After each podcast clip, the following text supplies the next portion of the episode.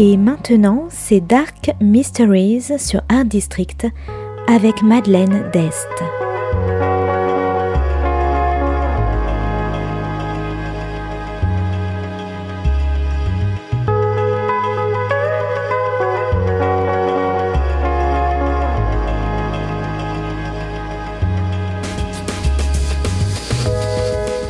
Welcome to Dark Mysteries, a book review show devoted to crime, mysteries, thrillers, and the dark side of human nature. I'm Madeline Diest. Join me as I talk about great books in the crime and mystery genre. Today's book is Magpie Lane by Lucy Atkins, published by Quercus in 2020. Today is all about outsiders, history, and secrets.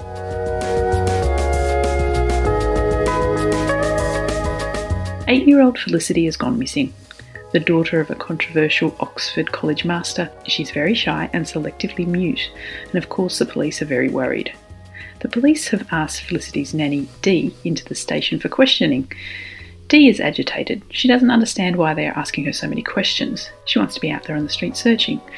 Dee wasn't even in Oxford on the night of Felicity's disappearance, but the police are interested in the whole story of how Dee came into Felicity's life.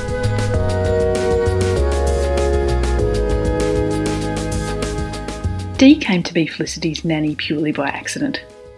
She was walking across a bridge in Oxford, in between nannying jobs and questioning her future, when the new Oxford College master, Nick Law, was running and slipped on the ice near her. They get to talking, and Nick invites Dee to his house for an interview. He needs someone to look after his eight year old daughter Felicity. Dee arrives at the house, a mad flurry of builders and staff, the new residents are redecorating the master's house.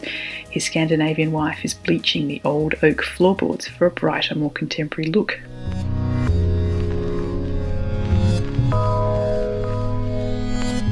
Dee meets Felicity, who's a scared little girl who rarely eats and has terrible nightmares and will only speak to her father. Her real mother is dead. Dee takes on the job. Felicity reminds her of another girl, a ghost from Dee's past, and she's determined to help Felicity speak. And when her stepmother has a baby and her parents pay even less attention to her, Felicity begins to sleepwalk and then disappears one night. But who is telling the truth? Is it Dee or is it Felicity's parents?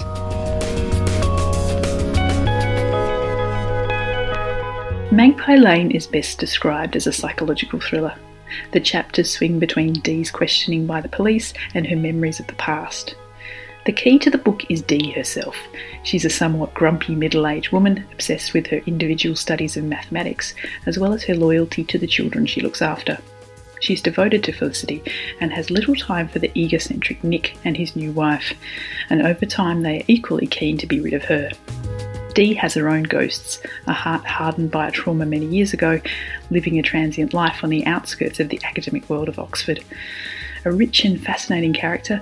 In some ways, I wish she was the one who'd kidnapped Felicity to get her away from her horrible parents. But then we learn that Dee has a criminal record of her own.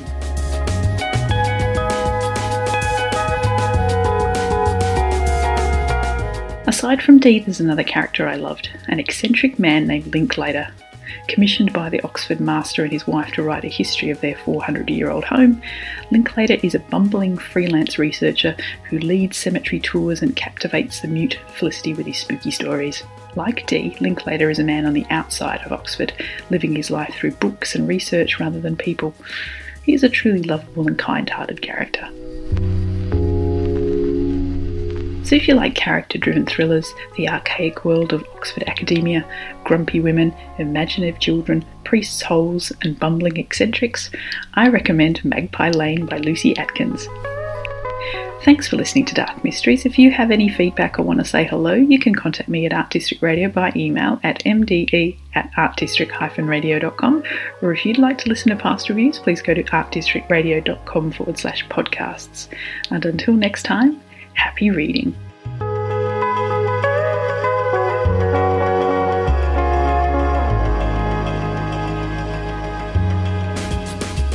C'était Dark Mysteries sur Art District, la chronique en anglais de Madeleine Dest qui nous vient directement d'Australie.